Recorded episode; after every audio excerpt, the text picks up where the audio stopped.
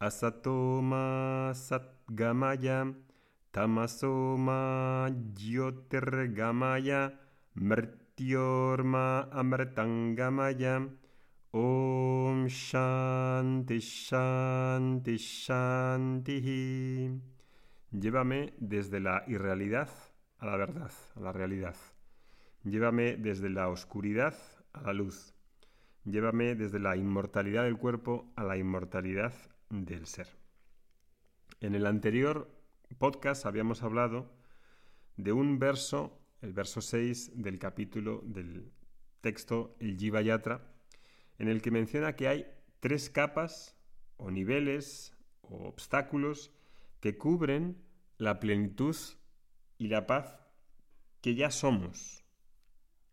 Esa plenitud que ya soy no es algo que produzca ninguna sadhana, ninguna disciplina, ningún método, ninguna técnica. Es algo que soy constitutivamente y que no aprecio por diversos obstáculos y no me doy cuenta de ella y me identifico o me confundo por pura ignorancia con otra cosa, con una sombra. Esta es la realidad del asunto. En el verso entonces habla de que todo el trabajo, toda la disciplina espiritual consiste en ir removiendo, minimizando esos obstáculos de tal manera que pueda descubrir la verdad de lo que soy. Es como si tuviese un tesoro escondido debajo, debajo de mis pies y no me doy cuenta de ello, estoy buscando. Ese tesoro que está debajo, ya lo tengo, está en mi propiedad. Sin embargo, no me doy cuenta de ello y lo busco por todas partes. La sadhana ahí es remover lo que hay interponiéndose entre yo y el tesoro. Esta disciplinas, estos obstáculos que hemos estado hablando en el último podcast, es lo mismo. Eliminan lo que se interpone entre lo que busco, lo que amo ser, el amor por mí mismo, la plenitud por mí mismo. Por mí mismo me refiero al ser, en mayúsculas, a Dios en mayúsculas esa que se interpone dice que son obstáculos para el descubrimiento, el conocimiento espiritual. Paripantinau kila. Para ese descubrimiento, para ese conocimiento espiritual, he de remover esos obstáculos. Cheta nishtaha maharipuha. Maharipu esos obstáculos han de ser desarraigados chetonista, en la mente, que están establecidos en la mente, no están en otro sitio. Y por lo tanto, para que pueda hacer ese descubrimiento, he de tratar esos obstáculos. Mucha gente está comprometida con esta cuestión de trascender la mente, parar la mente, aquietar constantemente la mente, estar meditando todo el santo día. Ningún problema con la meditación, porque la meditación, como vamos a ver aquí en este verso, es uno de las sádanas que se utiliza para las distracciones, pero no se utiliza para las otras dos. Cada sádana tiene una esfera de actuación y corresponde a un nivel en el que tiene un efecto sobre X cosas. Entonces, entendamos bien, porque es muy demagógico y muy dañino pensar que el problema es de la mente, que el problema es de los pensamientos y que por lo tanto tengo que deshacerme de los pensamientos, tengo que estar en un estado de no mente. Esto es sumamente, sumamente dañino y falso. Y es demagógico enseñar esto. No es acorde al Veda, al Vedanta, no es acorde. Y hace falta una sinceridad, hace falta reconocer en uno mismo una incapacidad para poder atender a esto de manera autónoma, de manera en la que uno mm, pueda dirigirse por sus propios medios y esfuerzos. El Veda nos dice claramente que el problema no es de la mente. La mente en sí es un puro instrumento, antahkarana, bello, dado, para conocer, para imaginar, para saber, para desear. No es malo, la mente no es mala, es buena, podríamos decir. El problema no está en eliminarla, destruirla, en parar los pensamientos. El problema está en esos obstáculos de carácter mental que son pensamientos, que son eh, pensamientos equivocados, expectativas equivocadas, creencias equivocadas, pero no porque haya que eliminar el pensamiento o el pensamiento en sí sea el problema. La paz, la plenitud, el ser Dios existen independientemente de los pensamientos, con pensamientos o sin pensamientos, en ausencia de pensamientos o con pensamientos. No necesito eliminar los pensamientos para estar en paz. Eso es una tontería. No necesito un estado de no mente para darme cuenta de que puedo estar bien con pensamientos o sin pensamientos. Los pensamientos son inofensivos en ese sentido. Y por eso aquí en este verso habla de cómo poder tratar esos tres problemas que están arraigados en la mente. Habíamos mencionado los tres y hoy quería comentar más el primero, que es el ragaduesa, que es los apegos y las aversiones, para que tengamos una idea un poco más eh, precisa de qué significa este mala, la impureza mental, y aquí habla de ragaduesas y de kamakroda. ¿Qué significa raga, duesa, apego y aversión? Bien, raga, duesa, hace referencia a las impurezas mentales que tienen que ver con aquello que me hace apegarme a las cosas limitadas, personas, situaciones, cosas, etc.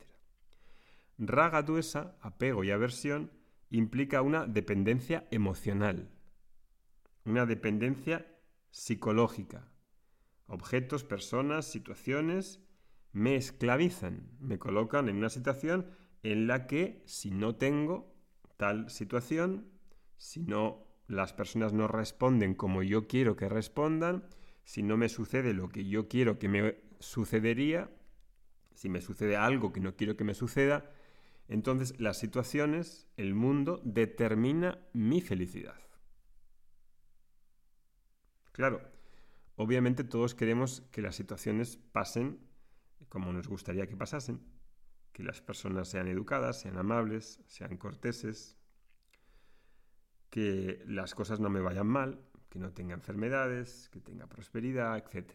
El caso es que lo que yo quiero a veces sucede, otras veces no sucede, otras veces es opuesto, a veces es más, es menos. Tener éxito en la vida, dice Nanda, que consiste en mantenerse entero, en mantenerse ecuánime ante toda esa diversidad de experiencias que tengo, que a veces son las que me gustaría, otras las que no me gustaría, otras más, otras menos. Éxito no es conseguir siempre lo que yo quiero, porque eso pues no sucede en la realidad. La realidad tiene una lógica y yo tengo otra lógica. Hay una lógica humana y hay una lógica divina. Y eso parece que es difícil de entender porque centramos al hombre, al individuo, en el centro del universo, como si fuese el creador, como si fuese el que determina las obras de los frutos y como si fuese Dios mismo. Y claro, eso, pues el hombre siempre tiene sus limitaciones, no tiene omnisciencia, no tiene omnipotencia, no conoce bien no se conoce bien a sí mismo, ¿cómo va a ser el centro de la creación? Raga, que es apego, apego quiere decir que hay algo que yo espero, tengo una expectativa de que algo, persona, situación, cosa, pueda mantenerla, la consiga y de ahí espere mi felicidad, de ahí espere mi paz, de ahí espere mi eh, felicidad, mi seguridad. Es una expectativa, es una expectativa que tengo sobre las cosas, situaciones, personas. Que tiene un veneno, porque si no puedo mantener esa situación, personas, cosa, etc., si no sale como yo quiero, si no me van las cosas como yo quiero, entonces que no suceda determina mi estado de ánimo. Y claro, eso pues tiene un peligro y el peligro es que hay un riesgo muy probable de que las cosas de las personas no se comporten como a mí me gustaría, no, no son como a mí me gustaría que fuesen. Y como hay muchas papeletas de que eso suceda, pues constantemente me frustro, me irrito, me desespero. ¿Por qué? Pues por pongo, pongo todos mis huevos, pongo toda mi cesta de felicidad en el mundo. En el mundo. Y claro, todo eso es frágil, frágil, frágil, fragilísimo. Si dependo de lo limitado, tengo todas las papeletas para ser un yo-yo emocional. Eso es lo que es raga. Raga es que me falta algo, siempre quiero más. Y no porque eso esté mal, sino porque le asocio, le adjunto la cualidad psicológica que digo, eso es lo que me dará felicidad, eso es lo que me estará, me dará seguridad, eso es lo que me hará sentirme bien y verme bien. Falso, porque las cosas, las situaciones, las personas no tienen esa capacidad de por osmosis transmitirme paz, transmitirme, darme felicidad, darme seguridad en mí mismo. No, son muletas. Hace falta reconocerlo. Es una falacia intelectual de primer grado. Difícil de ver, quizás. Difícil, o no difícil de ver, difícil de asimilar y de reconocer en mí, que no tengo todas las de ganar. Que la vida son sucatuca, alegrías y dolores. Entonces, he de reconocer que ahí, en este apego, hay un veneno. Hay un veneno. Hay un veneno. Y duesa, que es la aversión, es lo contrario. Tengo algo y pienso que si mi libro de eso, pues seré seguro, feliz, estaré contento. Tengo una casa actual, pero no me gusta. Ya no me satisface. Eh, quiero cambiarla. Eh, quiero otra más grande, quiero una en la playa. Eh, tengo un marido, pero ya tampoco me satisface, me saca de quicio. Quiero librarme de él y librándome de él me veré bien en el futuro. Me veré bien, me sentiré más seguro, me sentiré más pleno. Tengo una novia y quiero cambiar de novia. Tengo un coche y no me gusta ese coche. Tengo una moto, no me gusta esa moto. Tengo, esa, tengo este ordenador y no me gusta este ordenador. Tengo que estar cambiando constantemente, nada malo en el cambio, sino en la, en la expectativa de que eso me va a hacer feliz. He aquí la fantasía humana. Y aquí la fantasía humana. Entonces, esto lo necesito de ver y esto es algo que me doy cuenta intelectualmente, me tengo que dar cuenta. En primera instancia. Raga. Duesa es dependencia emocional de lo limitado. Tendré que descubrir algo que no es limitado para poder compensar esta falta de Mm, satisfacción conmigo mismo, porque lo que se esconde detrás es una falta de satisfacción, una especie de desprecio por mí mismo, de rechazo por mí mismo, porque estoy buscando constantemente a través de esas apegos y aversiones. Lo que no tengo o lo que tengo me lo quiero deshacer de ello. Bien, pues esto es, esta cuestión de ragaduesa es una molestia moral y emocional. Y aquí la disciplina que dice el Jiva Yatra es el karma yoga. Karma yoga. Es una palabra que tiene varias acepciones y que tiene que ver con el posicionamiento que yo tomo en el mundo, con cómo van a ser el carácter de mis acciones, de, mis intención, de mi intención al hacer y al recibir lo que me pasa. Acciones dármicas, acciones adármicas. Y tiene que ver con Dios, fundamentalmente también con Dios. ¿Qué es Dios? ¿Cómo puedo crear una relación en la que encuentre lo que estoy buscando en el mundo desesperadamente, desgañetadamente, y no lo encuentro? ¿Podré encontrarlo en Dios y en el ser que yo soy? Es algo que las personas sinceras, las personas que realmente les preocupa y que están dispuestas a querer solucionar ese problema, pues estarán dispuestas a querer indagar en este tema. Es como alguien, ¿no? Me decía otro día un amigo, mira, las personas que están eh, gordas o que piensan que están fuera de peso, eh, la mayoría de personas está interesada en adelgazar. Es decir, que el problema lo tienen claro. Se ven mal físicamente, creen que están pasadas de peso y quieren adelgazar. El problema es claro y hay mucha gente interesada en el negocio de perder peso, sea con ejercicio, sea con dietas, sea con nutrición, sea con lo que sea. Están buscando soluciones, están dispuestos a pagar, están dispuestos a hacer esfuerzos, están dispuestos a tomárselo en serio porque realmente tienen eh, una conciencia de ese problema.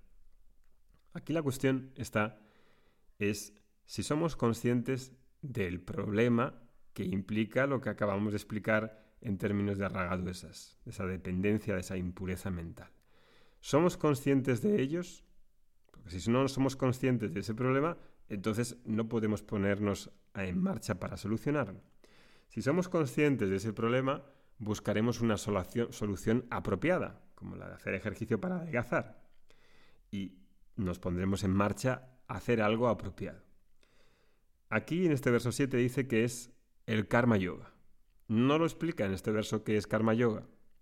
Para entender bien el karma yoga hace falta ir a otros textos más elaborados, como por ejemplo la Bhagavad Gita, en las que la mitad de la Bhagavad Gita podríamos decir que en esos 800 versos habla de karma yoga. ¿Qué es karma yoga? ¿Qué pasos tiene? ¿Cómo es el estilo de vida? ¿Qué disciplinas me da? Karma yoga es uno de los grandes tópicos que es una luz que ilumina precisamente al ser humano actual, moderno, que está confundido con muchos temas, que no sabe lo que ha de hacer, que no sabe discernir bien entre lo correcto, lo incorrecto, lo que ha de hacer, lo que no ha de hacer, y que está inundado pues de una especie de, falta de claridad. Karma yoga es algo para ti. Karma yoga es algo que necesitas igual que si uno necesita adelgazar porque cree que está pasado de peso y ve ese problema, necesita hacer algo, necesita enfocarse y saber más sobre ese tema.